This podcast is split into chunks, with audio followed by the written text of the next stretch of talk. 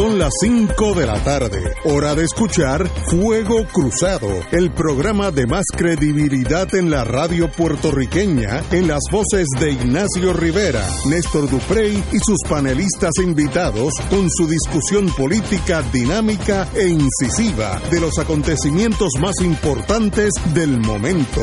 Fuego Cruzado comienza ahora.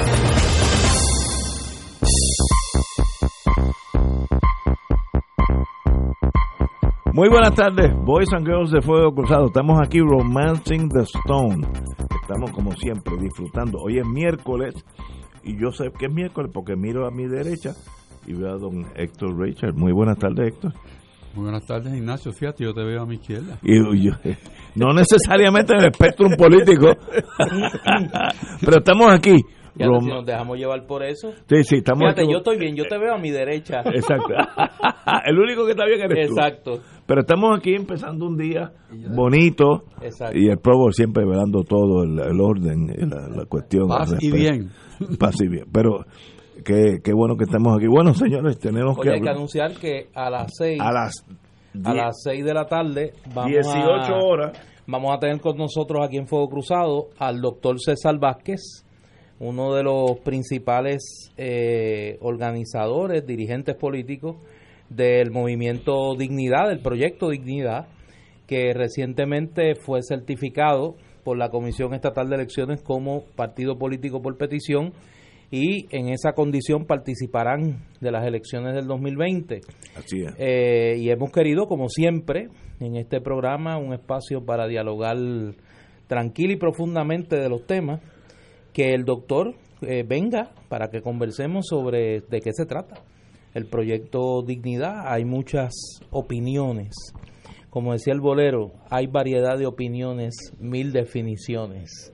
Pero queremos escucharlo de uno de sus principales dirigentes, cuál es el, el, el rumbo, el, el- corazón del proyecto político que eh, se encamina a participar en las elecciones del 2020. Eso será a las A las 6 de la tarde, 6 de la tarde. a las 10 y- 18 horas. 18 horas. Oye, ven Oye, ven, ¿qué ha tú, pasado? que, tú ¿Qué? estabas por Costco hoy, ¿o Costco No, era? oye. Sí, no fuiste para allá. Yo no era idea pensé, de compra, ¿verdad? sí, yo, yo dije, Ignacio tiene que estar allí porque él es medio básica del individuo. que A lo mejor está allí comprando Pero con él. cuéntame el Oye, improperio no, a que ha sido sujeto un buen no, ciudadano. Tírame, es que parece que andaba por por Costco. Parece no, porque hay un, hay un video. Sí, no, andaba por Costco el senador Héctor Martínez, presidente de la Comisión de Nombramientos del Senado. Ay, Virgen Santa. Y entonces, eh, unos ciudadanos lo increparon eh, en, el, en el negocio y empezaron a gritarle eh, improperio. Voy a leer la nota del periódico Metro que es bastante eh, descriptiva de- del evento. Eh, el senador Héctor Martínez dice aquí eh, fue confrontado por un ciudadano mientras realizaba sus compras en una tienda de ventas al por mayor en eh, la isla. Deja que termine de bajar la nota Que eso es Costco en español. exacto. Déjame tener aquí. eh, le gritaron que si él estaba comiendo eh, era porque porque él estaba comiendo mientras había gente en Puerto Rico sin comer y eh, le gritaron corrupto. Luego de eso, las personas que le gritaron fueron sacadas del lugar por las eh, la gente de seguridad de allí de, de allí de Cosco. Bueno, pues señores, yo vi el video, un evento que a mí no me gustaría estar en, en medio de un choque así, gente emocional eh, gritando, ha- haciendo alegaciones emocionales más que otra cosa. Mira, eh, Héctor Martínez eh, señaló, no lo dice la, la nota del periódico Metro, Héctor Martínez dice que este video fue eh, realizado hace dos años y que el video es del 2017. Lo que, lo que vimos hoy es del 2017. Entonces, este evento no pasó. No, el video se, se, se subió hoy, pero fue un evento que ocurrió hace tres años, informa un portavoz del el senador Héctor Martínez. En el video, el hombre le grita en voz alta a Héctor Martínez, tú no fuiste preso por corrupción y estás comiendo. Tú vas a comer, ¿verdad que sí? Y el pueblo. ¿Y por qué tú, y por qué tú que fuiste preso por corrupción, tú estás comiendo y el pueblo sigue hambriento? Tú eres loco. Mira, este loco fue preso por corrupción, le robó al pueblo de Puerto Rico y todavía come. Y todo el mundo está aquí haciendo fila y él come todavía. Héctor Martínez está comiendo.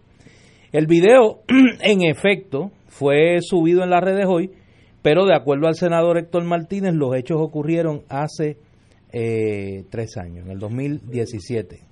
Y no fue hoy. Y después de eso, creo, el circuito revocó su sentencia y él se lo inocente. Pero lo curioso es que suben el video hoy. No, pues, no, pues, pues eh, esquizofrenia puertorricensis, le, le, diríamos. Pero hay que poner el contexto. Ese video fue después del huracán María.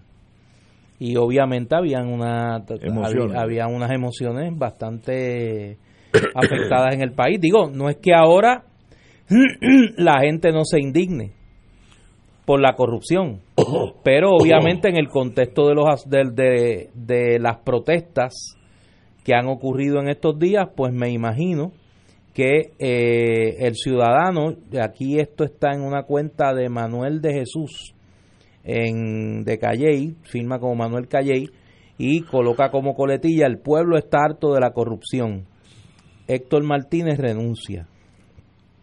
Y la alegación que hace Héctor Martínez es que los hechos ocurrieron, de los incidentes de, que salen en el video, eh, ocurrieron en el 2017, luego del paso del huracán María.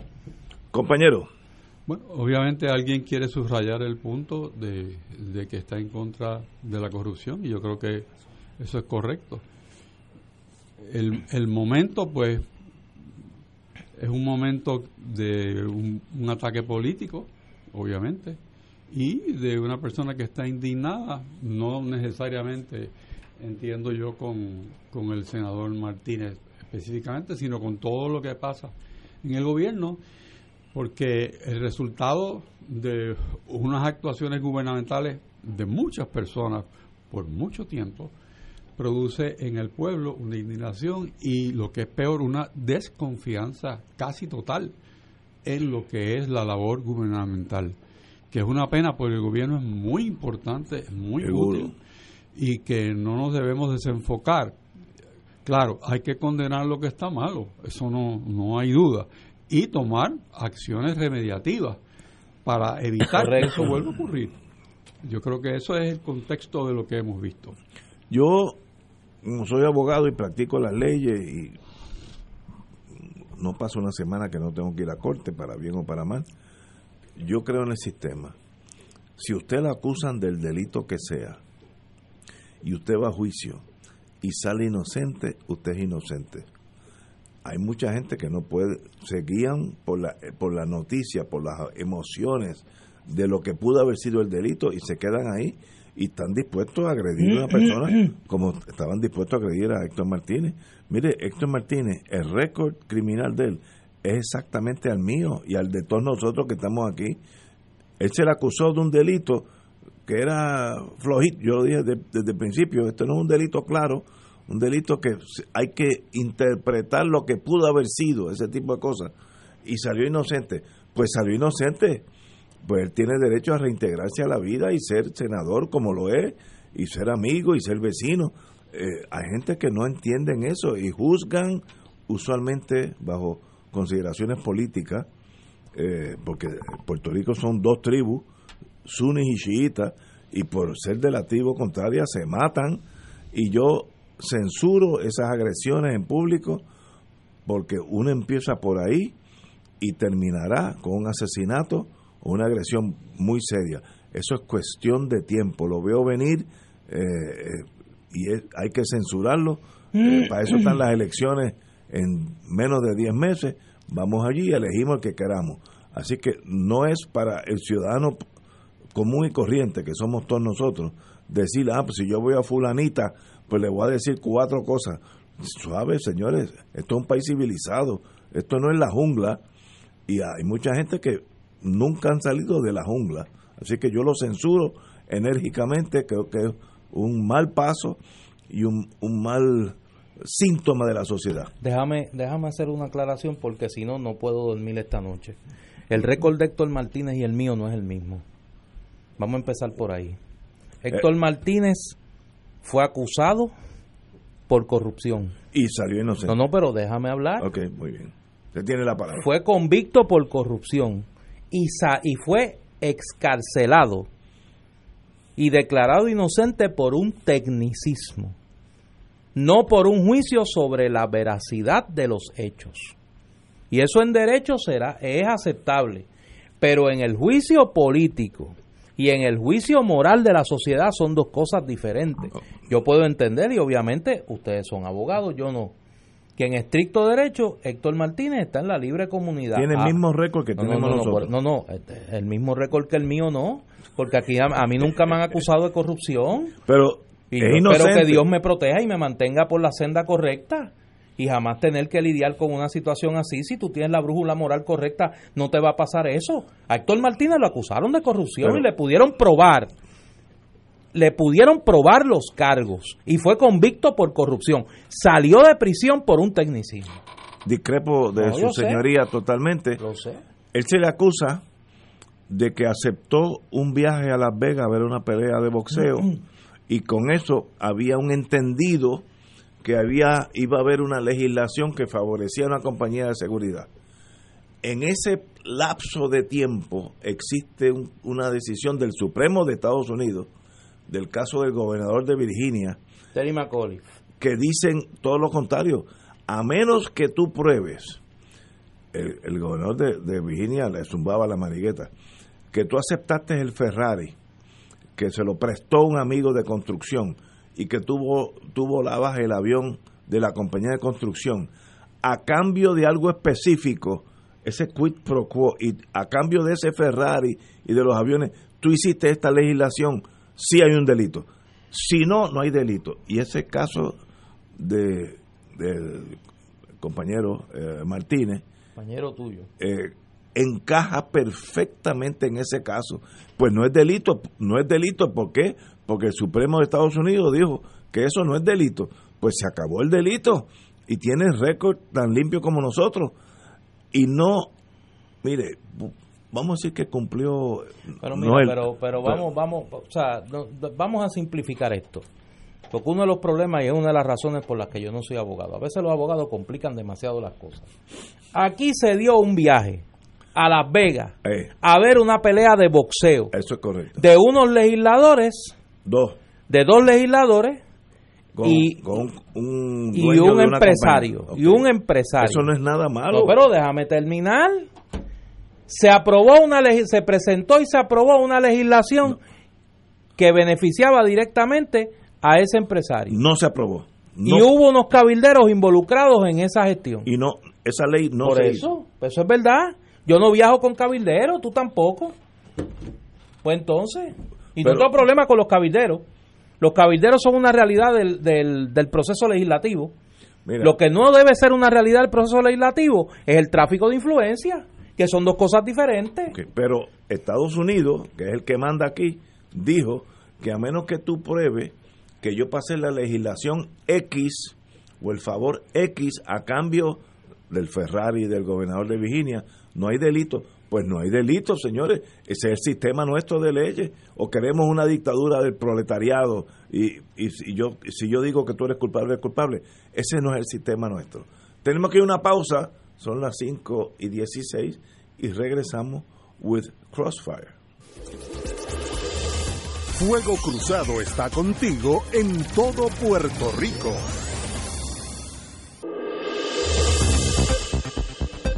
Y ahora continúa Fuego Cruzado.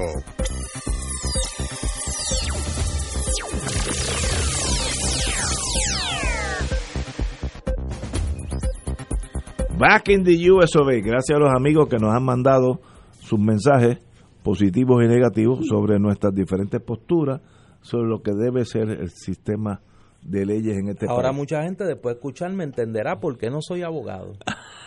Tanta gente que me pregunta, ¿por qué tú no eres abogado? No, Pues Bueno, por abogados te vea una maldición. No, por eso, pues por eso, Usted- por cosas usted- como usted es esa, historiador porque- y es de lo- No, no, de por lo eso, mejor. me, me- digo, yo no soy soy de los mejores, de los Eh, peores, pero me gusta yo- lo que hago. Yo lo digo. Por eso, Compañero, me, gusta, me gusta lo que hago. Me dice que la tierra está Sí, temblando. mira, sigue. hay una noticia hoy que a mí me gustaría que un poco salgamos de la de la trivia De la jungla.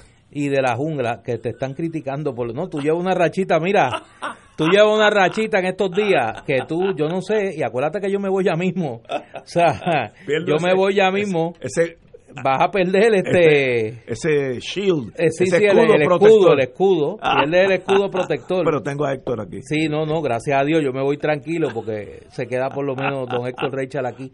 Hay una noticia que a mí me gustaría que tocáramos porque, y, y nos saca un poco de la trivia y nos pone a pensar eh, cómo darle la vuelta de tuerca a esta crisis que está viviendo Puerto Rico con eh, la incidencia sismológica. Hoy hay un informe del Servicio Geológico de los Estados Unidos que concluye que las réplicas del sismo 6.4 del 7 de enero de este año persistirán durante años o décadas. También establece que los movimientos de tierra probablemente se sentirán todos los días por varios meses o un periodo de tiempo más largo. Dice el informe, y cito de la nota del periódico El Nuevo Día, esta secuencia es muy activa y las probabilidades de réplicas de magnitud 5 y 6 o mayores permanecen altas ahora y en el futuro. El informe resalta que Puerto Rico se encuentra, eh, y esto, esto para mí es lo más importante, lo más lógico es lo más importante. El informe resalta que Puerto Rico se encuentra en una zona sísmicamente activa y subraya que los terremotos en la isla no son noveles, pues han ocurrido durante siglos. Y aquí viene lo preocupante.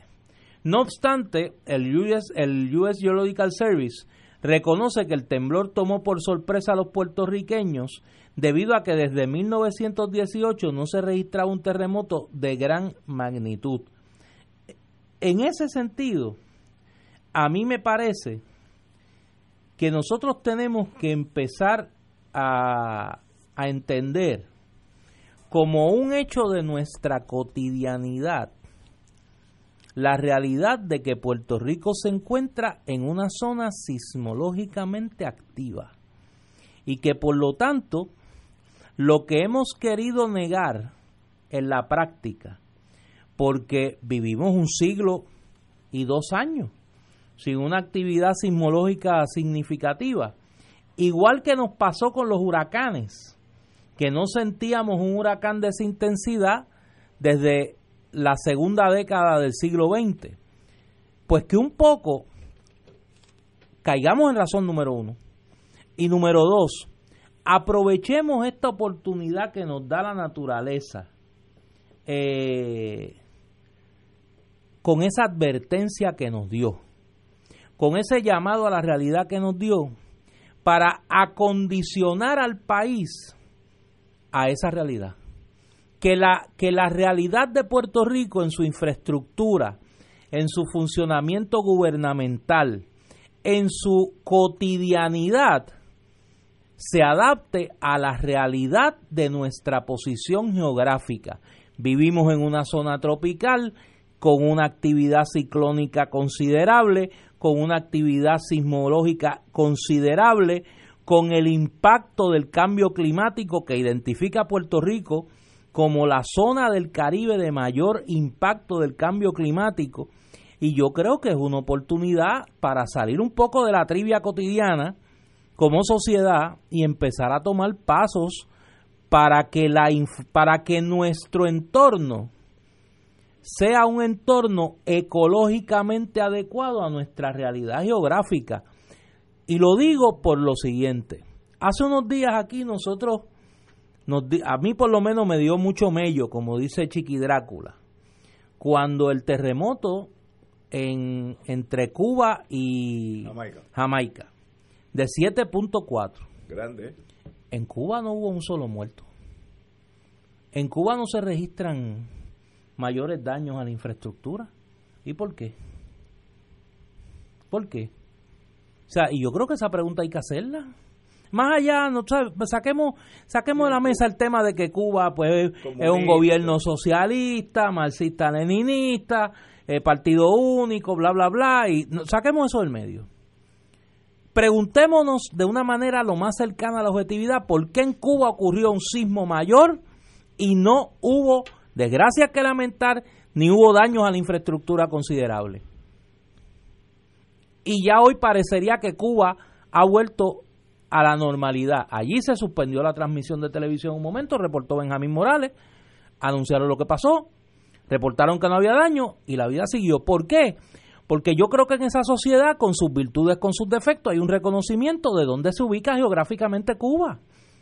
Aquí la gente dice, por ejemplo, no, porque debemos vivir como los chilenos, hay que acostumbrarse como los chilenos, como los japoneses. Mire, señor, los chilenos se acostumbraron después que sufrieron un terremoto de una magnitud dramática en 1960 y acondicionaron su sociedad, su infraestructura, su, su, su manejo gubernamental de, la, de, de los fenómenos climatológicos de una manera conforme con su realidad geográfica. Y en Puerto Rico nosotros hemos vivido demasiado, como decía mi abuelo, hemos vivido fiados. Hemos vivido fiados. Hemos querido construir un país a contracorriente de su realidad geográfica. Pues mire, si somos una isla, vamos a construir cerca del mar. Si estamos en un área sismológicamente activa, vamos a construir de una manera que las casas sean en pilotes, de manera frágil, y luego con las columnas estas cortas. O sea, nosotros queremos vivir de espaldas a nuestra realidad geográfica y yo creo, si nosotros pudiéramos dejar a un lado la trivialidad, que esta es la gran oportunidad de nosotros como sociedad comenzar a dar los pasos en esa dirección, en el área de la energía, en el área de la planificación, en el área de la infraestructura, el diseño de nuestros planteles educativos, en fin, todo lo que tiene que ver con reacondicionar el país y reconstruirlo, pero no es reconstruirlo igual que como estaba, es reconstruirlo de una manera que sea ecológicamente compatible con nuestra realidad geográfica. Y a mí me parece que esa conversación que se mantiene en el área científica, que se mantiene en el área académica, tiene que trascender al mundo político, al mundo empresarial, para que se convierta en... Eh, aquí hay una frase, como nosotros cogemos, y perdonen el desahogo, nosotros cogemos la frase y la gastamos. Aquí se gastó una frase que era el proyecto de país. Y todo el mundo tenía un proyecto de país. Y aquí hay que buscar un proyecto de país. Pues mire, yo creo que el proyecto de país urgente que tiene este país es reconstruirse de una manera que sea ecológicamente compatible con su realidad geográfica. Ah, que va a haber que tomar decisiones difíciles. La posibilidad de una tragedia es, es peor que cualquier decisión difícil que haya que tomar. La posibilidad de una tragedia donde tengamos que lamentar la muerte de centenares, si no miles de personas, es peor. Y yo, mi llamado, modesto como es, es a que tratemos de acomodar, de, de, de reconducir la conversación a las medidas que podemos tomar a tiempo, escuchando ese llamado de la naturaleza para reconstruir al país de una manera que sea ecológicamente compatible con nuestra realidad geográfica. Compañero, don Héctor. Cuando yo pienso en el tema de cuál es el resultado de la geografía en donde está Puerto Rico, pues explica muchas cosas. Explica el interés que tenían los taínos, explica el interés que tuvieron los europeos en Puerto Rico, el interés que principalmente tuvieron los Estados Unidos en el siglo anterior, y es la geografía. La geografía puede ser una gran cosa positivamente, pero también tiene otras cosas que no son tan halagüeñas. Y lo segundo es saber quiénes somos. Para saber, cuando estemos en ese viaje hacia un sitio, como diría Ramón Antonínez, quién es el que llega. ¿Eh? Eso es un poco profundo, pero yo creo que ayuda a enmarcar la conversación. Además, si nos, se nos olvidó a nosotros, el Papa San Pablo, Juan Pablo II, cuando vino a Puerto Rico y besó la tierra borinqueña, como hacía él arrodillado y besándola, dijo que este era un país caribeño. O sea, él nos ubicó con, con, pero es mucho más profundo que eso. Es que te tú eres caribeño, tú no eres otra cosa. Tú tienes, tú tienes un entorno, una cultura, un idioma. Ese eres tú. ¿eh? Eso está bien, bien claro. Siguiendo con ese pensamiento, un tema que quizás las personas que vienen del noroeste o el oeste de Puerto Rico tienen más cerca a su, a su vida, porque lo han escuchado de los mayores, son los sismos. Sabemos todos que en el área oeste hay actividad sísmica siempre. Lo que no sabíamos era que había una falla en esa área que se activaría. Todo el mundo pensaba que lo que pasaría sería similar a lo de 1918. Así que la gente pues tenía una conciencia de eso, pero se nos olvidó, y yo más bien lo recuerdo por, porque mi hermana que es historiadora se ocupa de mantener esas cosas vivas, tanto en la comunidad como en la familia, que los estudios sobre el terremoto del 18 demuestran que las réplicas duraron con mucha intensidad más de un año. Eso es un hecho que se le olvidó al país, que se le olvidó los que planificaron la construcción, se le olvidó a los que hicieron los mapas de, de utilización de terreno, se le olvidó a todo el mundo. Y entonces pues viene, vamos a hacerlo, como diría Frank Sinatra, a mi manera, y construimos como mejor podamos, como estire más el dólar, y eh, no ha pasado nada, pues no pasa nada. Sin embargo, mi experiencia como abogado en el área, vamos a decir, oeste de Puerto Rico y noroeste es que hay un sinnúmero de situaciones en que con un mero aguacero se va a la casa que está montada en pilotes y después hay que levantarla con gatos, si es que se puede mantener en una estructura que no haya sufrido daño a la casa como tal o el edificio. Y eso pasa en todos los pueblos de aquella zona. ¿Por qué? Porque el suelo es de una naturaleza que tiene agua y hasta en, cuando se estudia suelos en ingeniería se conoce lo que es el suelo moca, que, que es ese suelo que no aguanta. Y entonces un movimiento sísmico, aunque sea leve, pues produce que las casas se vayan, se vayan abajo.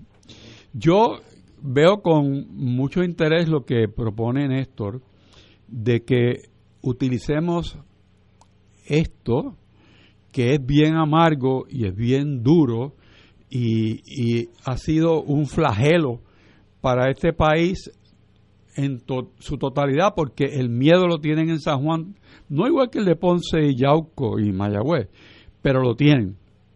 Hay personas que le ha cambiado la vida con la cosa de si estoy en mi trabajo y estoy en un edificio, ¿qué va a pasar conmigo? si estoy en una tienda que tiene un cajón grande y al medio no tiene ni columna, ¿qué pasa conmigo? Eh, ¿Qué pasa conmigo si estoy en el tráfico? ¿Qué pasa conmigo si los elevadores no funcionan y se caen las escaleras? Todo eso produce miedo. ¿Qué será de aquellos que están a la intemperie y los que están en las facilidades transitorias, espero que por poco tiempo, pasando su noche?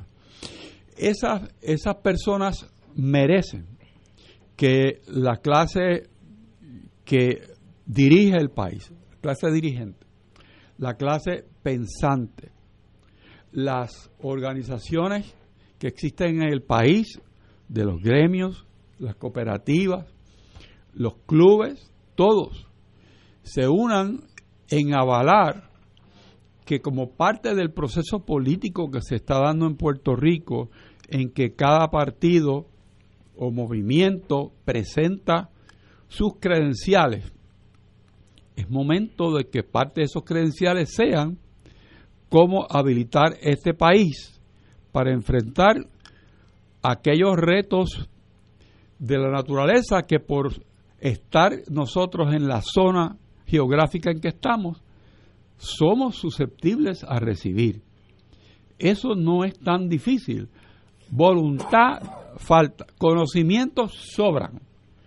Porque yo recuerdo que cada tanto tiempo mi, mi amigo y hermano Benny Frankie Cerezo en su programa Voz Primera traía a José Molinelli a explicar los sismos, porque Benny es del oeste y sabía que eso era una cosa que podía pasar en cualquier momento en Aguadilla o en Mayagüez, donde fueron los puntos más importantes en el sismo del 18.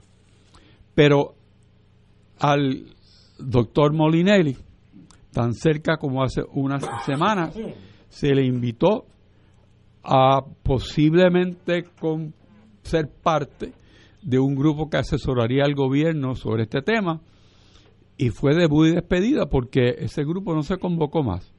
Entonces, pues él, en las oportunidades que le han dado a los medios, ha seguido remachando que Puerto Rico puede evitar los desastres. Y entonces hace una distinción entre los eventos de la naturaleza y el desastre. El evento de la naturaleza se va a dar.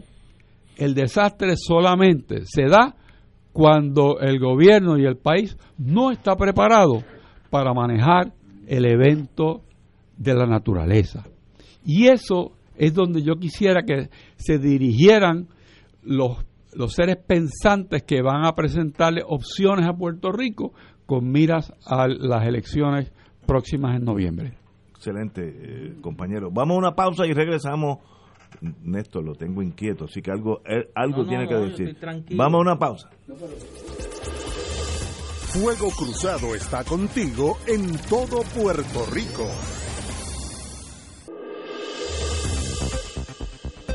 Y ahora continúa Fuego Cruzado.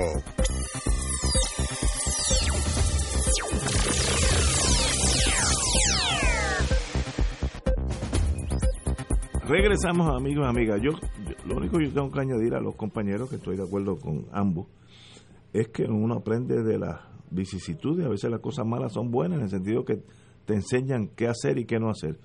Yo creo que la Junta de Planificación me dicen que el código de construcción actual rinde con los requisitos de, de construcción para una zona como la nuestra, pero que sencillamente pues se han hecho de de, la vista larga. De la vista larga.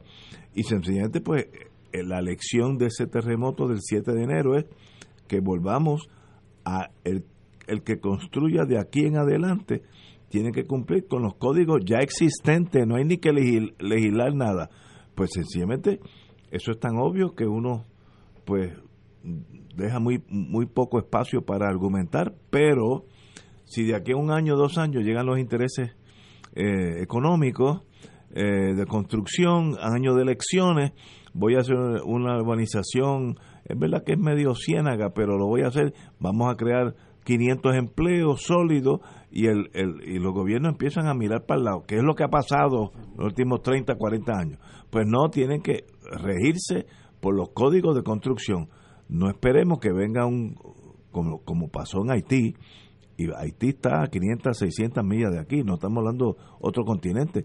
Haití murieron 220 mil personas por el terremoto en Haití, eh, que son hermanos nuestros, eh, y sencillamente pues vino, vino un, terremoto con el epicentro en Puerto Príncipe, en la capital, igual que si sucediera aquí sobre Ponce o sobre Mayagüez o sobre San Juan, y mire lo que pasó en Haití, aquí puede pasar lo mismo. Pero si usted construyó ya con unos indicadores de ingeniería, pues va a haber menos muertos, vamos a ponerlo así. pero sencillamente contra la naturaleza el ser humano no puede. Puede sencillamente estar lo, más preparado posible, cosas que no hemos hecho nosotros. Pero ese, ese es el planteamiento, o sea, hay que tratar, hay que tratar de que no tengamos que esperar a otra nueva crisis para salir corriendo a hacer las cosas. O sea, aprendamos de otros países que lo han hecho bien y nosotros tenemos la oportunidad de hacerlo bien. Ahora, si tú te dedicas, yo te voy a dar un ejemplo, el más reciente, el de hoy, porque es que aquí todos los días tenemos que sacar un minuto o dos para discutir la trivialidad, porque si no, o sea, vivimos en otro planeta. El secretario de salud,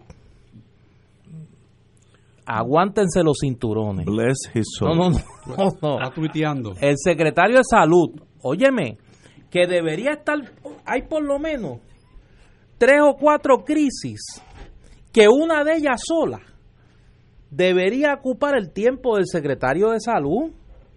Pues el secretario de salud anda de fotutero, de fotutero en las redes sociales, él y su gente. Oiga, aquí hay una crisis de salud en ciernes en el área sur, de las personas que están hacinadas en un ambiente propenso para que se generen condiciones de salud altamente comprometedoras. Aquí tú tienes un, una epidemia que obligó al gobierno chino, que tiene yo creo que un chispito más de, de riesgo aquí que el gobierno de Puerto Rico, a prácticamente movilizar toda su burocracia, toda su estructura para atender no solo los casos que tienen del, del coronavirus, para prevenir, evitar que ese virus se esparza.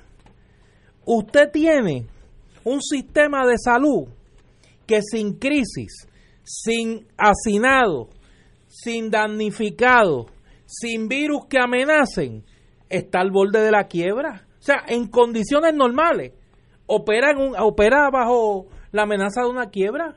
Oiga, ¿y usted me quiere decir a mí que el secretario de salud no tiene nada que hacer y que tiene tanto tiempo libre que él y sus ayudantes se dedican al fotuteo en las redes sociales? Eso no puede ser. O sea, ningún país serio se puede dar el lujo que su principal funcionario de salud sea un vulgar fotutero y que lo que ande sea fotuteando, haciendo comentarios políticos en las redes sociales, con por lo menos tres o cuatro crisis dramáticas que enfrentar. Y lo digo porque esa es la magnificación de la tragedia. El, el, el gran impuesto que la sociedad puertorriqueña está pagando hoy para enfrentar las crisis es la incompetencia y la desidia de los principales funcionarios públicos, comenzando en este caso por los últimos dos gobernadores que hemos tenido. Y lo que yo estoy tratando es de llamar a la alerta de que no esperemos una próxima crisis. Segundo ejemplo, el Departamento de Salud, de Educación. Todavía hay padres esperando que le acaben de decir si las escuelas están o no aptas para, para recibir estudiantes. Mire, es tan sencillo como lo que me explicaba un alto funcionario universitario del país. Todos los edificios de esa estructura universitaria que tienen columnas cortas se han mandado a, a reparar, a rehabilitar. Pero ya usted sabe que edificio con columna corta, en esta circunstancia usted no puede recibir a nadie. Y entonces tiene que tomar las medidas inmediatas para ante esa realidad reubicar los estudiantes. Pero no puede, la, la opción no puede ser eh, el echar a pérdida el semestre académico. Es seguro. Y tú dices, ¿cómo es posible que medidas que apelan meramente al sentido común no se tomen en Puerto Rico? Bueno, porque si tú tienes un secretario de salud que su tiempo lo dedica a estar pendiente a las redes sociales y a estar contestando eh, los ataques como un, como un fotutero más, Y tú tienes un secretario de educación que anda, que ya no sabe qué hacer. Tú tienes una, un caos en manejo de emergencia, pues ya tú sabes. Y yo creo que es una oportunidad. Sería una tragedia en una doble dimensión si no aprovechamos este momento para reconstruir al país como corresponde, hacerlo ecológicamente adaptado a su realidad geográfica. Totalmente de acuerdo. Compañero Rachel. Un poco siguiendo con lo que estábamos mencionando en el turno anterior, y para redondear, entiendo y sé que en Puerto Rico hay pleno conocimiento de las áreas, edificios, sitios que son más resistentes que otros para la actividad sísmica, especialmente edificios de muchos pisos y áreas concentradas como Atorrey y otras áreas donde hay una población muy densa y que quizás por no asustar a la gente, esa información no se ha compartido por el gobierno. Eso es una realidad. Si uno habla con personas plenamente entendidas en el tema de lo que es la seguridad y lo que es la respuesta actividad, vamos a decir, propiciada por la naturaleza, que mucha gente le llama desastre, porque estas personas a que me refiero sí trabajan con el desastre, pero saben cuáles son las áreas en donde esos desastres probablemente sean más intensos que en otros. Y esa información no se comparte. Ese es uno. Número dos, si nosotros vamos a buscar un movimiento en la dirección correcta, yo creo que la gobernadora Wanda Vázquez tiene una oportunidad quizás única de corregir la manera en que su gobierno ha respondido a los resultados, por ejemplo, del huracán María. Los fondos que se le concedieron a Puerto Rico para la infraestructura eléctrica se gastaron en una forma, yo le llamaría incorrecta, por no decir otro epíteto, en comprar parchos y curitas para el sistema y gastando cantidades exorbitantes que se pagaron a contratistas que vinieron a poner parchos y curitas millones al sistema. Millones de y el sistema está más débil, mucho más débil, de transmisión que cuando antes del huracán. Y se gastaron millones. Que no nos pase lo mismo ahora, donde tenemos una, una central que se afectó por el, los sismos y se va a seguir afectando porque la, tierra sigue temblando. Así que que el dinero que Puerto Rico reciba debe utilizarse con miras a que el trabajo que se haga no sea de parchos, sino rea verdaderamente de inversión correcta en infraestructura. Porque me parece a mí que, como dicen muchos, de limones limonadas, estamos sufriendo, pero ese sufrimiento nos apunta a la oportunidad de no tener que sufrir lo mismo en el futuro por la misma razón. Y eso es lo que pasó con María. Si no aprendimos con eso, yo creo que la señora gobernadora puede dar cátedra cambiando esa manera de pensar y actuando en forma tal que esa inversión en Puerto Rico sea perdurable, sea inteligente y sea eficiente. Yo estoy totalmente de acuerdo contigo. Choca esa idea tan noble tuya, típico de su señoría, con la voracidad electoral en 10 meses. Eso. Yo quiero que yo quiero crear un mejor país por los próximos 20 o quiero ganar las elecciones en 10 meses. Chocan las cosas porque entonces en 10 en 10 meses, pon todos los pachos que tú quieras, curita, porque lo importante es ganar. Nosotros tenemos políticos de los cuatro partidos, vamos ahorita a hablar con uno de ellos, de ese calibre que pongan el país por encima de su interés inmediato de 10 meses. Yo no sé. Me, duele mucho hasta contarte, eh, contestarte esto. Yo no sé. No creo que tengamos ese tipo de personas que diga, el plan para Puerto Rico en 20 años tiene que ser X, aunque yo pierda eh, en 10 meses. ¿Hay ese tipo de personas en Puerto Rico en este momento? Yo no creo. Entonces, pues seguimos, seguimos en esta... No, que, con la posibilidad de ganar ahora, ahora, en 10 meses. Pues yo creo que sí. Bueno, esperemos. Eh, me gustaría estar equivocado. Yo soy un poco más cínico. Si lo sigues buscando donde lo has buscado recientemente, no lo vas a encontrar. en ese mismo no, Por eso, si buscas en el mismo saco, no lo vas a encontrar. Tienes que buscar otro saco. yo, que yo sí, es que tú estás ahí, mira, enfocado en el mismo saco y no lo vas a encontrar. Pero viene la cosa inmediata de la victoria versus un país a largo plazo y son dos cosas diferentes. Eh, mire, por mi vida anterior, yo conocí un ingeniero de General Electric que cuando se cerraron aquí las plantas lo mandaron para China. Eh, buena persona, murió desgraciadamente joven. Eh, y me dijo, el gobierno de China invirtió secretamente por décadas en una educación técnica de los chinos que cuando cuando cuando hoy nos enfrentamos a China el ingeniero eléctrico que era él era ingeniero eléctrico promedio es muy superior al, de los Estados Unidos. Y por qué eso pasó porque esa persona brincó de la de la de la agricultura a técnicos que le ganan a los americanos porque el país dijo vamos a planificar un país técnico de aquí a 30 años. Pero si no empiezas hoy, los 30 años van a pasar. Nosotros estamos en esa onda.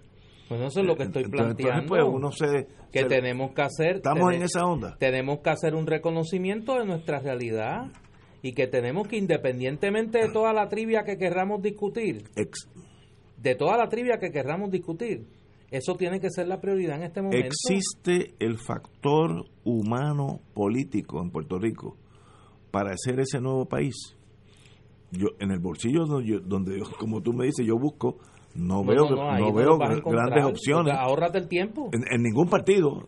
Pues, no, no, pues, no. Pues ahórrate el tiempo en los bolsillos donde tú estás buscando. Seguimos poniendo. donde la mayoría de la gente siempre ha estado buscando. Seguimos poniendo las mismas curitas a un, un enfermo que necesita cirugía mayor. Son dos cosas aparte.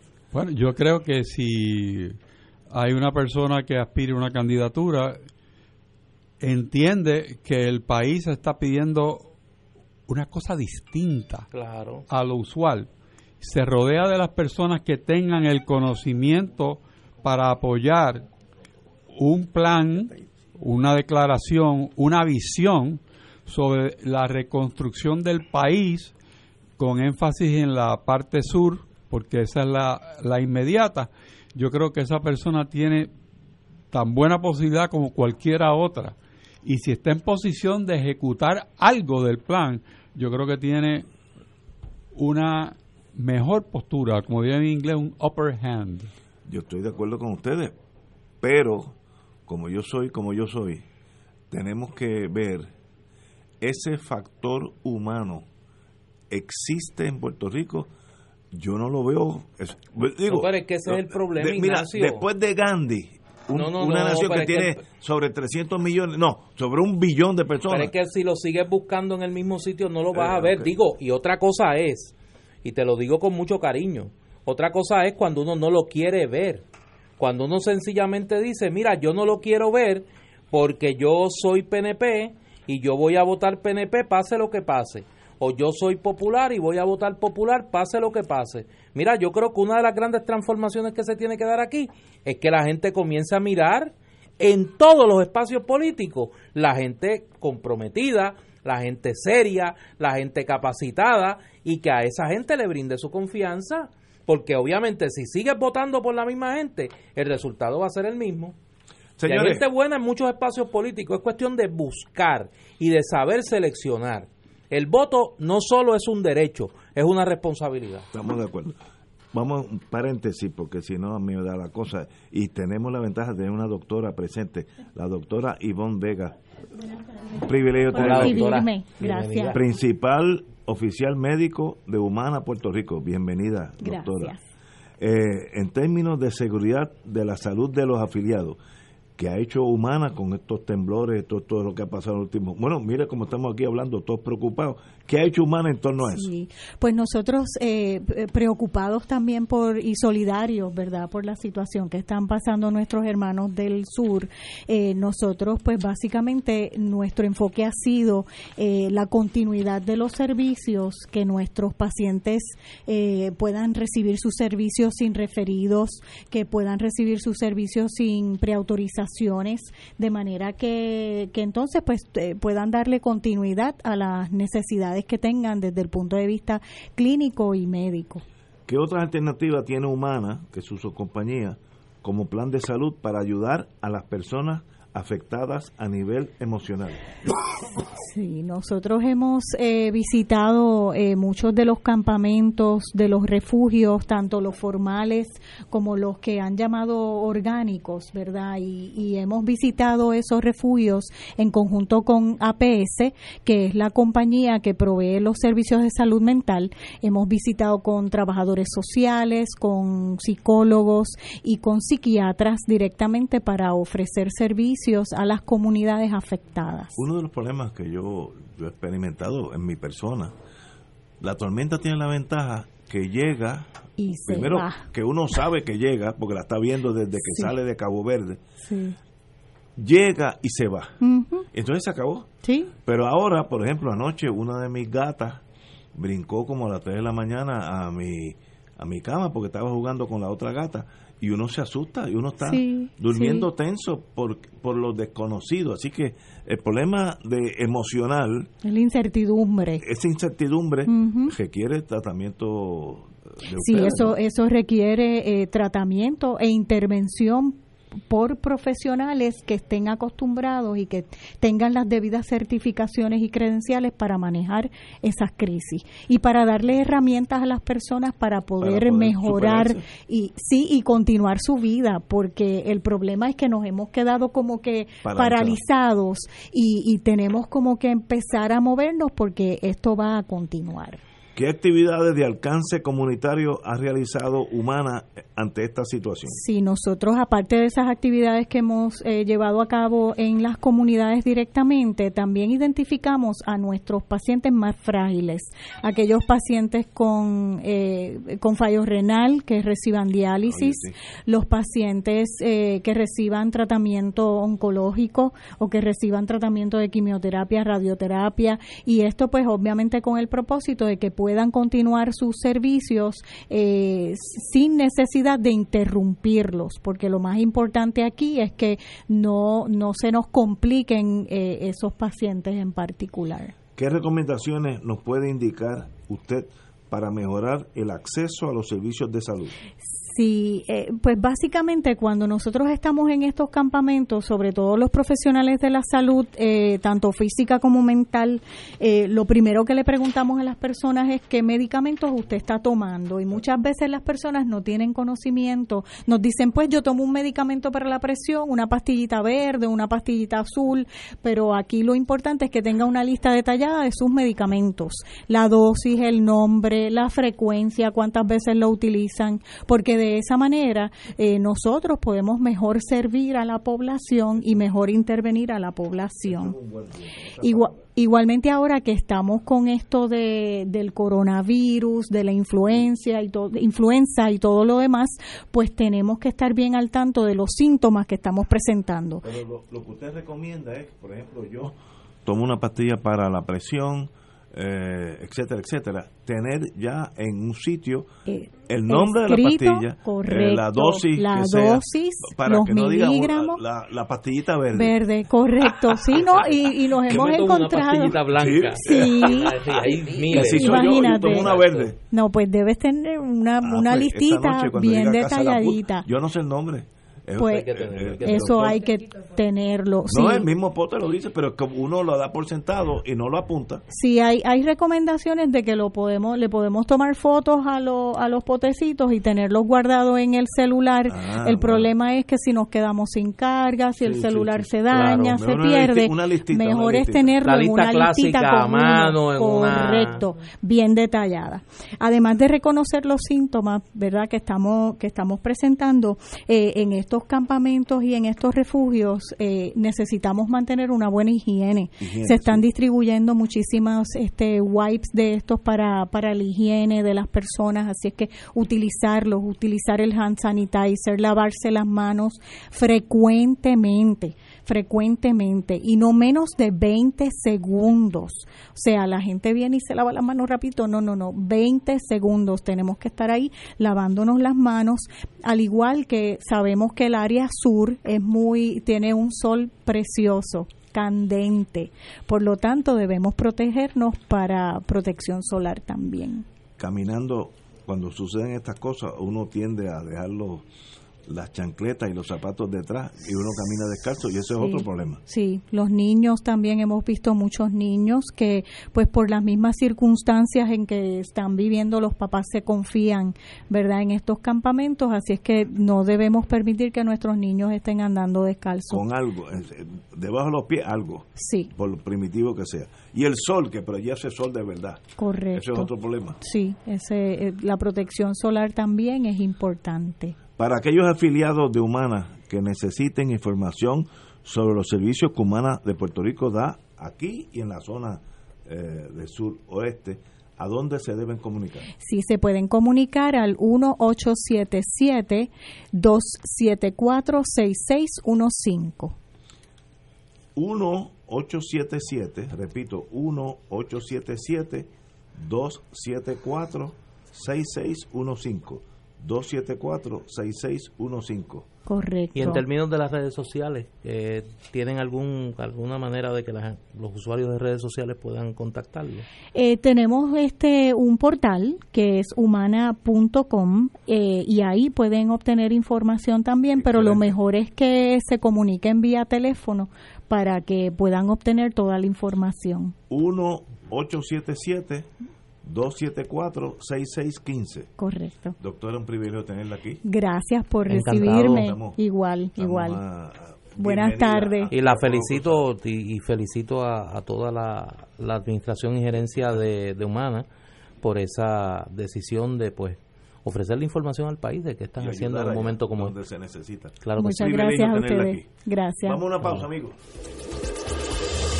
Fuego Cruzado está contigo en todo Puerto Rico. Y ahora continúa Fuego Cruzado.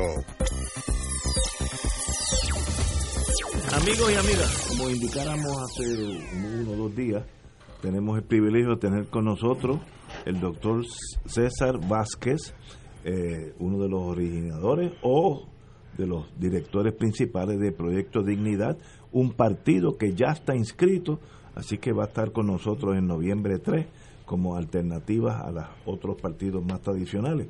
Bienvenido, señor doctor. Buenas tardes, gracias por, por la invitación. Lo, tengo varias preguntas. Yo ayer dije en la mesa donde almuerzo con amigos eh, que usted venía y los amigos me, me tiraron una, un montón de preguntas eh, y entre ellas algunas excelentes. Por ejemplo, ¿qué motivó a su señoría para comenzar este movimiento que desemboca ya en un partido? ¿Qué, qué fue lo que dijo? Yo tengo que moverme. Bueno, la primera pregunta que me hice es eh, por quién yo me siento representado de manera que yo esté cómodo en mi conciencia y no pude contestar. No, se sienta solo. no, no, eh, déjeme decirle, yo, creo que hay mucha gente así, ¿verdad? Si mis pacientes sirven de alguna muestra más o menos científica, a la gente que yo le he hablado, 60, 70% me han dicho o no voy a votar o no sé por quién votar. Para los que, para los que no lo conocen, doctor, usted es cardiólogo. Yo soy cardiólogo. Yo soy, yo me gradué del recinto de ciencias médicas en 1978. Hice tres años de medicina de familia. Diez años después me fui a hacer medicina interna y cardiología. Y como cardiólogo llevo 23 años. Pero como médico, este, 42. Una vida. Sí, una vida, una vida, una vida. Médico físico y médico del alma. Sí, también este, fui pastor del 80 hasta el eh, marzo, mayo del año pasado. yo sé que usted tiene esa vocación. Ya no estoy en, eh, ¿cómo le digo? Ya no estoy en funciones oficiales, pero uno es lo que uno es. Ya no ejerce el ministerio. Eh, oficialmente. Oficialmente. Con, con un título, vamos a Pero eso, nunca se deja. Exacto, eso nunca se va de uno. Ah, no, no, eso, nunca se, va de uno, eso nunca se va de uno. Y en la línea, en la línea que lo plantea Ignacio ya, ya más saliendo un poco de usted y de y ahora tratando de ampliarlo. Falta una, una parte de, la, de la pregunta. ¿Qué, ¿Qué lo motivó tanto a usted como a quienes lo acompañan en este proyecto político a tomar esa decisión de que había que dar un paso diferente y, y, eh, moverse al plano al plano de organizar un partido político. Y la otra la otra parte es eh, la pregunta que yo me hice es qué futuro le espera a mis ¿Qué futuro le espera a sus hijos? A mis hijos y a mis nietos que no sea tener que coger la guagua aérea e irse de Puerto Rico. Y de momento me di cuenta de que Puerto Rico estaba en unas circunstancias difíciles y que los que habían creado el problema yo no veía que lo fueran a resolver. Y no es lo mismo tú decir hay un problema que sentir la convicción de que a ti te toca trabajar para resolverlo. Así que así es que comienza Proyecto Dignidad en marzo de este año. En mayo la Comisión Estatal de Elecciones nos certificó que podíamos empezar a recoger endosos. Y empezamos en junio. De junio a noviembre 30 habíamos recogido 30 mil endosos. En el mes de diciembre recogimos 28 mil. Yo eh, quisiera ir un poco antes de esa etapa de endosos, porque me gustaría que el público tuviese una idea bastante clara de quiénes, no necesariamente nombres, sino de qué parte de la sociedad qué grupo de personas son los que se unen a usted y coagulan esta idea del proyecto. Bueno, la, realidad es que uno empieza a compartir estas ideas con, con la gente cercana, con los amigos, con los vecinos, con la familia. Y, y, tenemos pues eh, la mayoría gente que yo conozco de mucho tiempo. Eh, tengo abogados, tengo este amas de casa, tengo eh, consejeros, eh, publicistas y, esa gente con la que uno empieza a compartir, ellos empezaron a traer otras personas que realmente las hemos ido conociendo en este tiempo, pero son gente de todas las esferas de la sociedad, eh, en su mayoría cristianos comprometidos en algún grado ¿verdad? Con, su, con su iglesia, católicos, evangélicos, eh, y también tengo gente que, pues, eh, sí tiene una creencia en Dios, pero, pero no es que vaya todos los domingos a la iglesia. O sea, pero eh, podemos decir que el denominador común de, de, esa primera línea de, líderes o de, organizadores de, del movimiento Dignidad gira en torno la profesión de la fe cristiana en cualquiera de sus... A la gente que uno conoce de cerca, que, que, en un momento dado, pero también tenemos gente que, que sí, que si tú le preguntas si son cristianos, te van a decir, bueno, yo no, ni soy budista, ni soy musulmán, así, así que... Sí, sí. Nací cristiano. pues, ¿qué, te puedo decir? Nací en Puerto Rico y, y, y, esa es la religión histórica de nuestro país. Vamos a ir arguendo, como dicen los abogados Ustedes ganaron las elecciones en noviembre 4, ya contaron los votos, ganaron. Tienen mayoría absoluta en las dos cámaras. ¿Cuál sería su proyecto de Puerto Rico en ese cuatrenio? ¿Qué, qué pasaría entre la vida de nosotros? Bueno, eh, lo primero que nosotros quisiéramos lograr es que los puertorriqueños vuelvan a creer en el gobierno. Que cuando el gobierno dé una información, de una estadística, la gente sienta que eso no está mañado, que los que están gobernando gobiernan con transparencia. Con transparencia credibilidad. Credibilidad. Estamos hablando de un, de un gobierno honesto. Eh, ¿qué, ¿Qué cosas haríamos? Pues mire, aquí hay cosas que hacer ya. Aquí hay que declarar servicios esenciales, seguridad, salud, educación.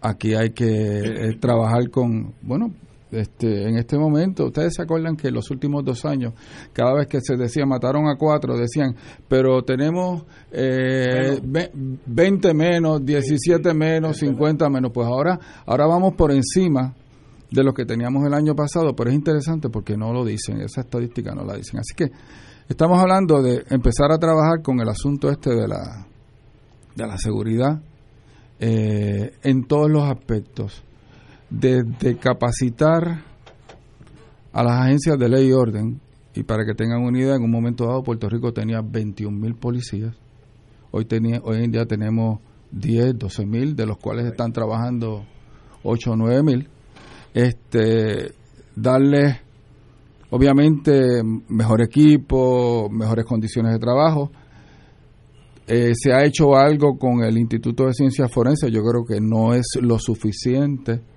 lo que hay que hacer ahí. Yo creo que hay que trabajar también con la rama eh, judicial para agilizar de alguna manera los procesos. Y entonces, de la respuesta al problema inicial está, ¿y qué hacemos para disminuir la cantera de donde se forma la criminalidad? Y entonces hay que empezar a trabajar con los desertores escolares, eh, hay que empezar a trabajar con la, la educación especial, eh, importante, 30-40% de los niños que empiezan en primer grado no se gradúan, no llegan a cuarto año. ¿Ustedes creen en la despenalización de alguna de las drogas?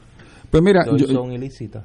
Yo, yo, pienso, yo pienso que que tú puedes hacer un programa para que en una primera, en una segunda etapa, eh, no convicción, pero que tú cojas a alguien con, con una cantidad ínfima de droga, la que sea, uno, uno montar un sistema para que esa persona, en vez de ir a un tribunal, vaya a, tratamiento, como se ha hecho en muchos lugares. Un programa de desvío. Un programa de desvío que la ley actual lo permite, pero que es discrecional que sería bueno que fuese mandatorio, mandatorio. Así que eh, el, el primer problema es ese, por ejemplo, no tenemos trabajadoras sociales en las escuelas, no tenemos eh, enfermeras escolares y la cosa comienza por ahí.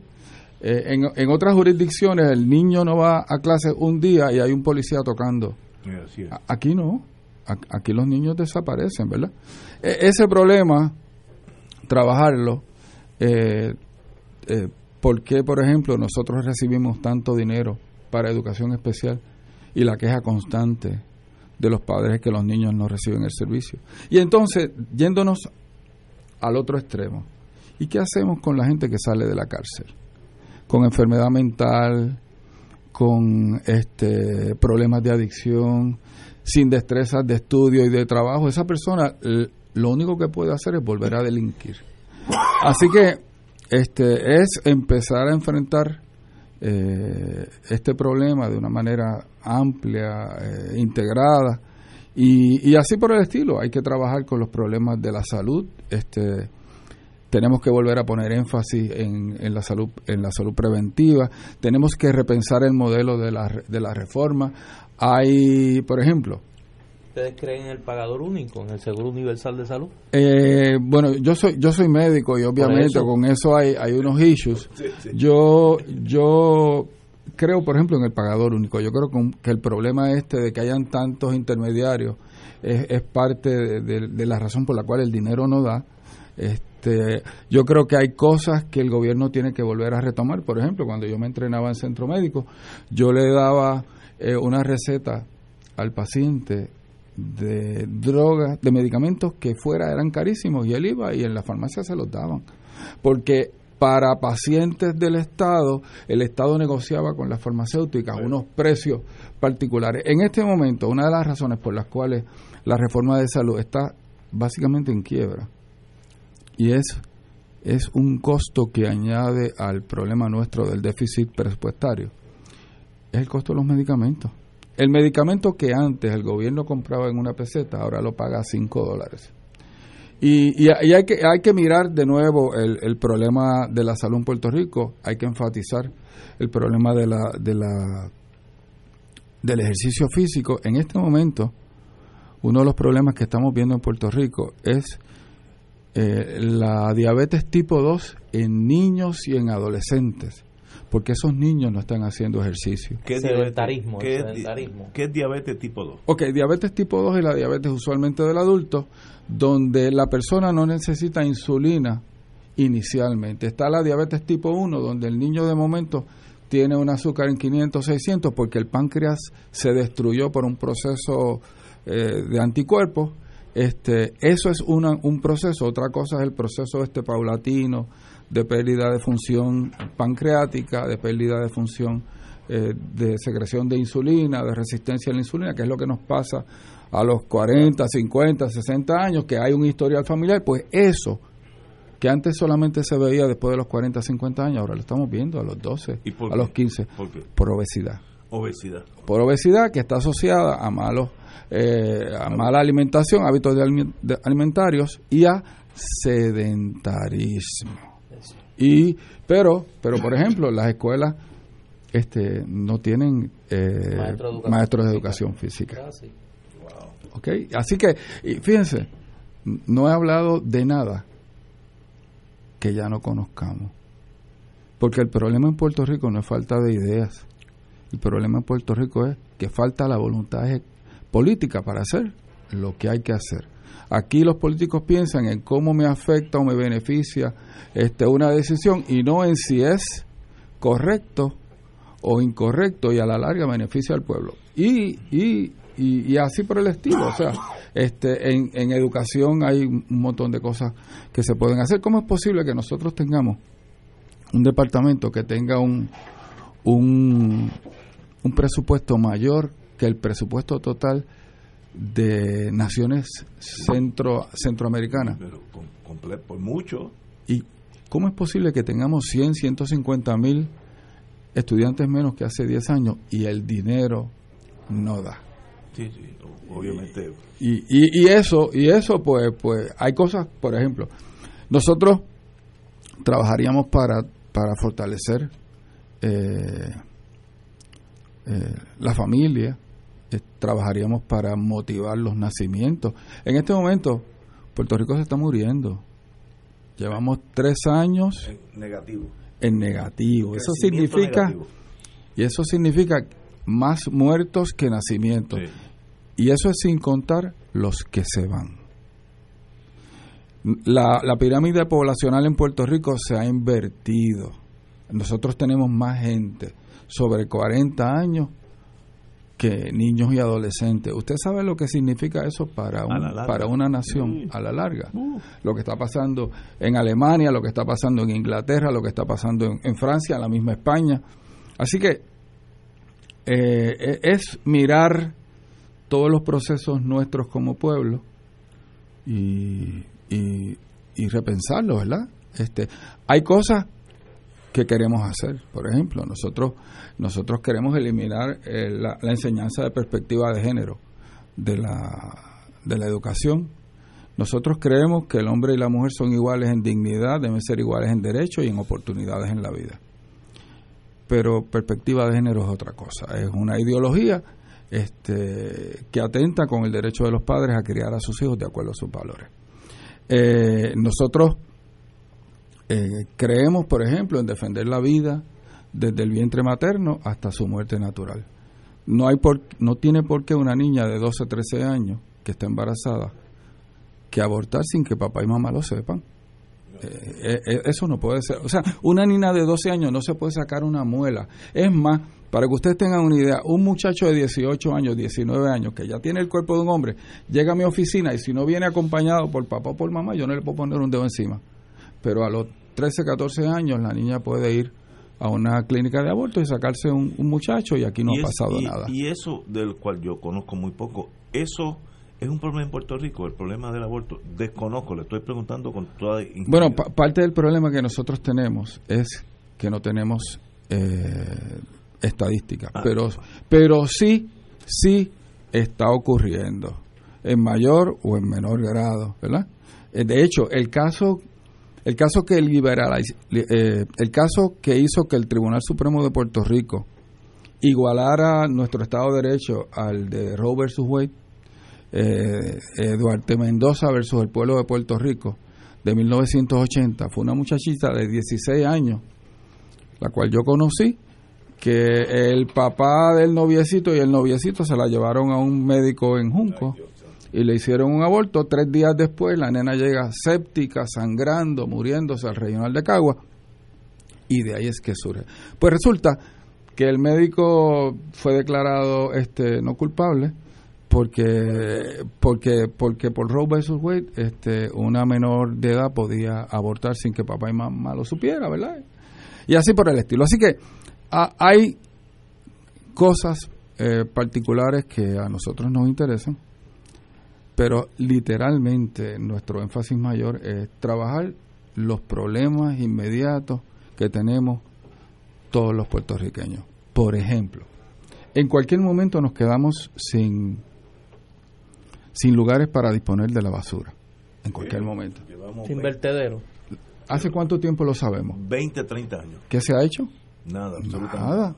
Nosotros tenemos un problema de contaminación de aire, de agua, de tierra. Eso, eso no se ha tocado en Puerto Rico. Hay gente por ahí hablando del calentamiento global y de los cambios climáticos, pero no enfrentamos los problemas inmediatos nuestros, que ya están identificados hace 20, 30 años. Eh, eh, no sé si se dieron cuenta, eh, eh, a finales del año pasado, de momento tuvimos un amague de sequía, tuvimos sequía en una parte de Puerto Rico. ¿Cómo va a ser eso? Bueno, porque nosotros tenemos muchos embalses que no han sido que no han sido dragados, así que eh, su capacidad de, de acumular agua ha disminuido. Eso está ahí y esos son problemas problemas nuestros. Tenemos gran parte del dinero de los puertorriqueños se va en transportación. Si usted mira, por ejemplo, en las en el tapón nuestro de cada día, cuando yo voy para Cagua y veo ese monstruo que viene del sur y yo miro los carros, 70-80% es una persona por vehículo. ¿Cuánto se gasta en gasolina, en aceite? ¿Cuánto tiempo se pierde en la carretera? Hay gente que se gasta tres horas diarias en la carretera, o sea, eso, eso, eso se intentó hacer algo con el con el tren urbano, que ha sido la obra de infraestructura más cara de Puerto Rico. La licitación inicial del tren urbano fueron 800 millones. Terminó costando 2.400 millones. Estamos en Puerto Rico. Y no llega a ningún sitio. Y no llega a ningún sitio. Hay que, Y no, y no llega a ningún sitio. hay que Este, finalizar esa obra, vamos a ponerlo así. aquí hay que hacer algo. Aquí hay que- o sea, todavía hay un montón de cosas. Interesantemente, no estoy inventando la rueda. Yo tengo una, una pregunta, doctor, eh, por, la trayectoria que usted ha tenido en, el país, en la discusión pública del país. Para muchas personas, y parte de la invitación a que usted viniera a este programa era para que muchas personas que han creado correcta o incorrectamente una idea de en qué consiste este proyecto político, pues pudieran confrontar su idea, correcta o incorrecta, con la exposición suya, que es uno de los portavoces, sino el principal portavoz. No hay duda que su, su reconocimiento en la sociedad, además de su profesión de cardiólogo, es porque ha sido una voz eh, importante en una discusión de una serie de temas en el país que, que, que se ubican en un debate para algunos es social, para otros cultural, para unos de derechos humanos, para otros de, de, visiones de, de mundo y de lo que llamamos cosmovisión, ¿no? Eh, donde usted se lo ubica en uno de los polos de ese debate. ¿Cómo el movimiento Dignidad va a enfrentar la, la realidad o la percepción de que es un movimiento político dirigido a impulsar una agenda, vamos a llamarla social, alguien la llamaría pues de, de- de- vamos a llamarla social para no, no, no ponerle ningún tinte, una agenda social particular que responde a una visión eh, de entronque religioso que, que lo pone en contraposición con otros sectores de la, de la sociedad y que, y, que puede sentirse o verse antagonizante por algunos. traté de ser, mire, caminé, caminé el filo de la navaja, eh. pero porque primero para los que no lo saben, yo le tengo mucho aprecio al doctor Vázquez desde hace muchos años. Eh, coincidimos en muchas cosas, diferimos en otras, pero desde el cariño y del respeto y pues creo que, es una voz que hay que escuchar y que cada cual llegue al juicio de valor que quiera. Y me filmaste el libro de, de Felipe, de Felipe claro, claro, sí, sí, sí, A quien conocí personalmente. Sí, sí. Pues mira, este Proyecto Dignidad no es el doctor César Vázquez eh, hay, hay unas propuestas que vamos a desarrollar y le pedimos a la gente que nos, nos juzgue por lo que se proponga. Este, eh, y, es importante que la gente entienda eh, que el que gobierne Puerto Rico tiene que gobernar para todo el mundo. en Puerto Rico todo el mundo tiene el derecho a la igual protección de las leyes e independientemente de cuáles sean las, las conductas que las personas puedan tener en, su vida privada. Eh, todo el mundo merece este respeto porque todo el mundo tiene igual dignidad. Hay, una para para Proyecto Dignidad la, la, dignidad no, no la da el Estado, no da no la da el título eh, que uno tenga o, la cantidad de bienes que uno tenga, la da el hecho de que hemos sido creados a la imagen de Dios, ¿verdad? Este es interesante porque eso es lo mismo que dice la Declaración de Independencia de los Estados Unidos. Creemos que todos los hombres fueron creados iguales y dotados por su creador de unos derechos inalienables. O sea, eh, y, en ese sentido, eh, vamos a respetar los derechos de todo el mundo, vamos a proteger a todo el mundo por igual eh, y, vamos a crear las posibilidades para que todo el mundo pueda desarrollarse ¿verdad? al máximo de sus capacidades. Eh, porque un poco gobernar es como enfrentar a María. Independientemente de las diferencias que tú tuvieses con tu vecino, cuando eso empezó a soplar y el vecino sacó los paneles y te dijo, uno para ti, uno para mí, tú me ayudas con el mío, yo te ayudo con el tuyo. Esa es la realidad que estamos, que estamos enfrentando. Eso no significa que todavía yo no siga creyendo lo mismo que creía antes. Eh, porque una cosa es tú decir, oiga, eh, estas conductas no son correctas, estas conductas no deben ser popularizadas, eh, pero sobre todo estas conductas no deben ser enseñadas en la escuela como que son normales, a, a tú, a una de esas personas que, que participa de una de esas conductas, negarle los derechos básicos que tienen todos los seres, todos los ciudadanos en Puerto Rico, inclusive que tienen los, los que viven bajo nuestro cielo, aunque no sean ciudadanos. Así que este Proyecto Dignidad es una cosa eh, y, la discusión que había previamente eh, es otra, ¿verdad? Y, y, yo le digo a la gente, mire, eh, cuando usted lleva a su niño a una sala de emergencia con una apendicitis aguda, usted no le pregunta al cirujano si es católico, si es protestante, si cree o no cree en el aborto. La pregunta que usted hace es, ¿usted tiene, usted tiene la capacidad de enfrentar el problema que, que tiene mi hijo? Pues mira, la pregunta debe ser esa. Tenemos la capacidad, tenemos el carácter, tenemos las ideas. Y eso es lo que se debe discutir eh, por el pueblo a la hora de decidir por quién votar, ¿verdad? Eh, y nada, este, ahí estarán las propuestas, ahí estarán las, expresiones, eh, pero, pero, pero de igual manera, yo podría decir que hay una serie que propone una, una, serie de personas que proponen unas cosas. Esas, esas cosas que esa gente cree, ¿las van a imponer si llegan al poder? Y entonces, y entonces entramos en, en algo que va más allá de meramente el, ¿verdad? ¿Quién puede hacerle bien al pueblo de Puerto Rico? Y literalmente estamos diciendo que por tener algunas ideas particulares uno no puede participar de la política eh, puertorriqueña. En última instancia es eh, proyecta credibilidad, tiene trayectoria, eh, tiene las ideas y nada, eso eso es lo que cada cual tendrá que decidir en su momento. Tenemos que ir a una pausa, continuamos con el doctor César Vázquez de Proyecto Dignidad. Vamos a una pausa, amigos. Fuego Cruzado está contigo en todo Puerto Rico. Y ahora continúa Fuego Cruzado. Don Héctor Richard, está muy callado, eso me preocupa. Bueno, yo le doy un turno a todo el mundo. yo respeto.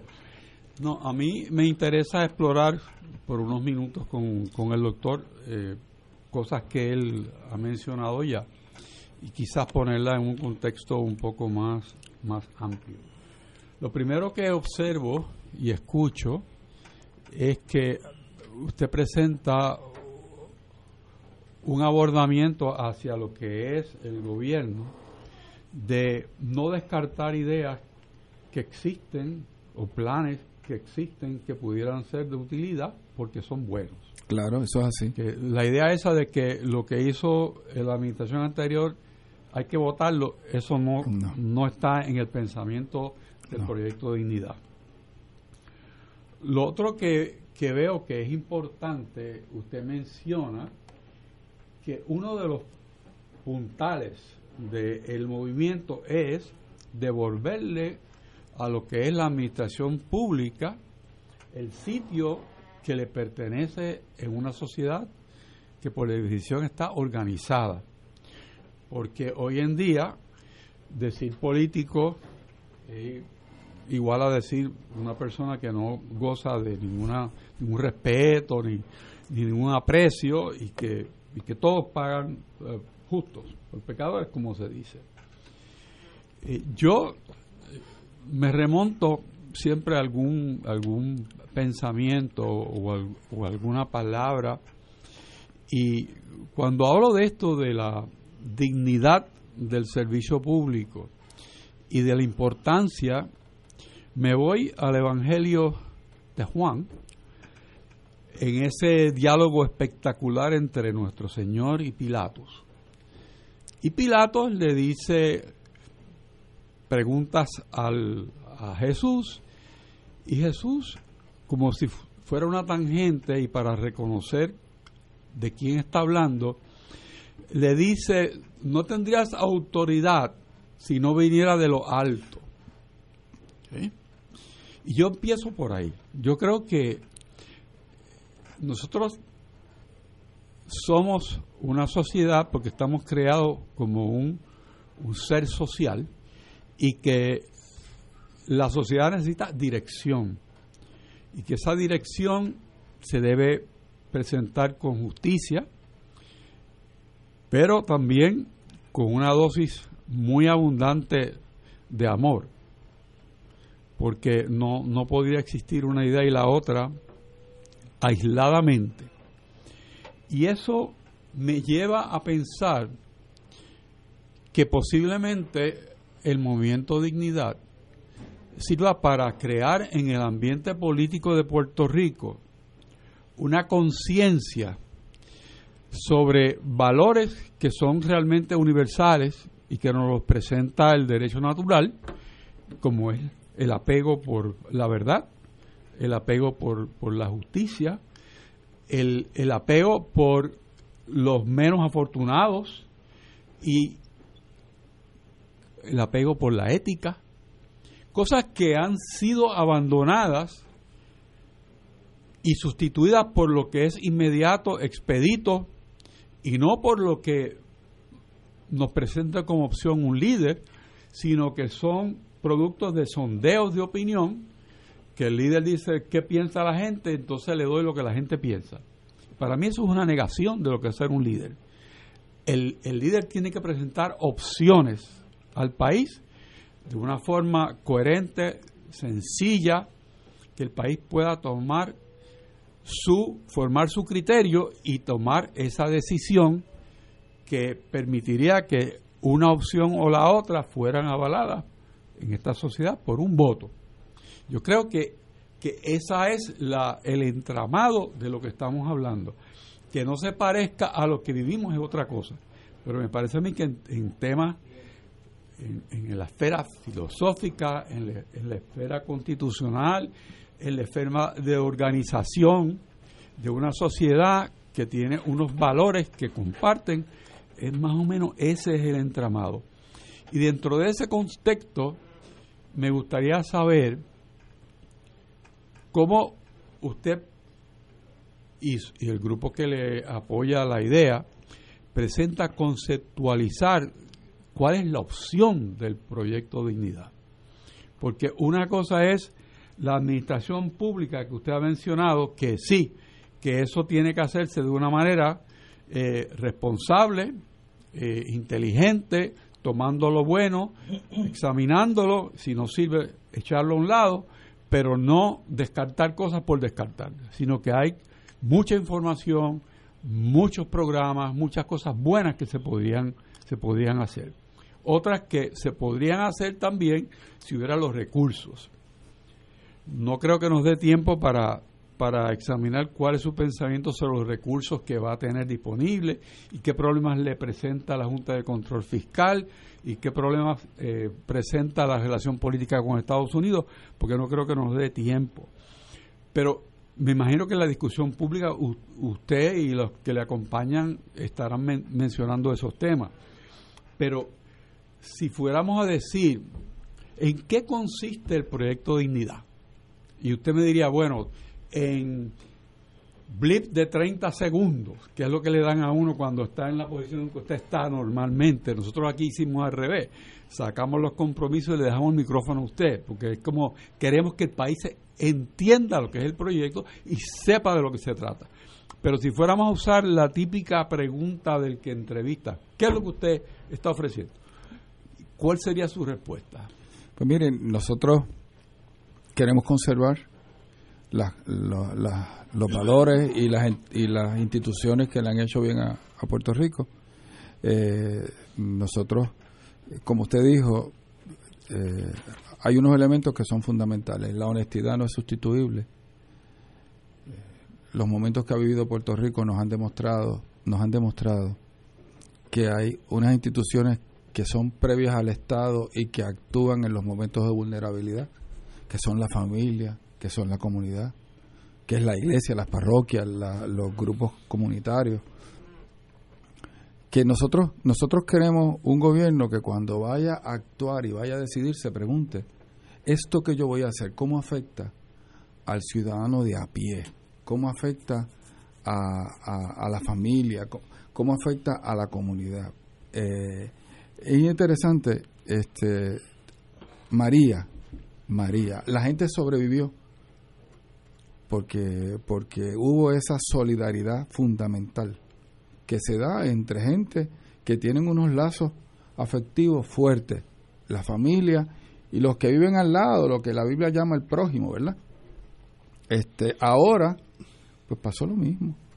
Y, y nosotros, eh, por, ejemplo, este, en este momento, se está dando la discusión de la eh, negociación de la reestructuración de la deuda de energía eléctrica. Yo todos los días enfrento pacientes que viven de su seguro social y que hay veces que tienen que escoger entre comer o comprar medicina. Es correcto.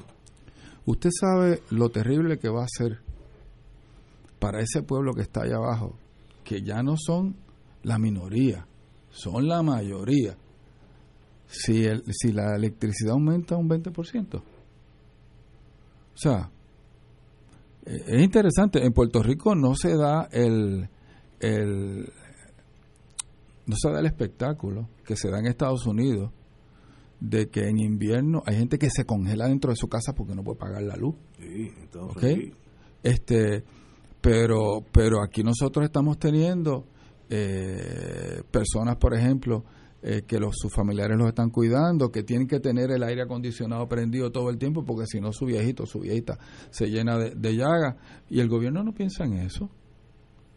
O sea, este, aquí en lo que se está pensando es en que cómo yo hago para eh, eh, salvar este, energía eléctrica que va que debe 9 mil millones y cuesta 5 mil millones este y, y, y si para eso yo tengo que sacrificar un pueblo pues pues no no importa y, y es cambiar la visión del, del gobierno en, en dejar de trabajar para perpetuarse a sí mismo y literalmente empezar a trabajar por, por, el bien común, diríamos. Por el bien común. vamos a una pausa, amigos, y regresamos. Quiero decir, doctor, que usted ha, manejado muy bien su estadía aquí. Yo tengo fácilmente 10 o 15 preguntas, algunas desde que necesitan psiquiatra y otras muy buenas preguntas. Así que cuando volvamos... Hay de todo, hay de todo. hay de todo, pero, pero qué bueno, porque a veces uno está aquí con alguien invitado y nadie dice nada, ni bueno ni malo.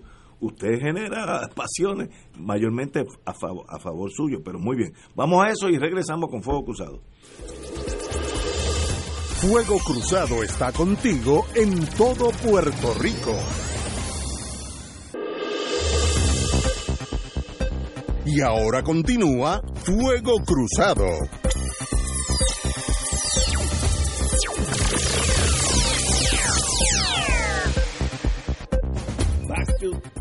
reality, ah, compañero, don Néstor. Sí, tengo a mí el teléfono no me da abasto de las preguntas que estoy recibiendo en comentarios al doctor, al doctor Vázquez. Inundación. Pero voy a voy a tomar dos de las que más me han hecho por distintas vías.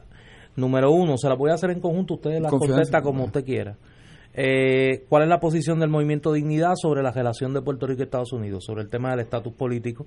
Y segundo, si ya han discutido a qué posiciones van a nominar candidaturas de cara a las elecciones del 2020. Ok, eh, vamos a invertir el orden porque es más fácil es más fácil contestar la segunda. Como usted quiera. Eh, gobernación, comisaría residente, uno o dos puestos a acumulación en cada cámara, eh, un puesto en por distrito senatorial y los puestos que podamos lograr para para cámara para representante de distrito. hasta ahora, hasta ahora no tenemos a nadie para alcaldía. Este, el estatus. El estatus, el estatus. El estatus. Eh, eh, primero, primero, primero. Del 52 para acá, no se ha avanzado ni un milímetro de Lela, de la independencia y del estadio. Estipulado. Eh, Por otro lado, un estatus donde nosotros no podemos participar en las decisiones que nos afectan no es digno. De acuerdo. Tenemos que tenemos que lo el estatus o final Puerto Rico es una colonia. Puerto Rico es una colonia. Puerto Rico es una colonia. No, pero estoy preguntando a él, no, sé lo que tú piensas, de Puerto Rico es una colonia, ¿verdad? Una pregunta.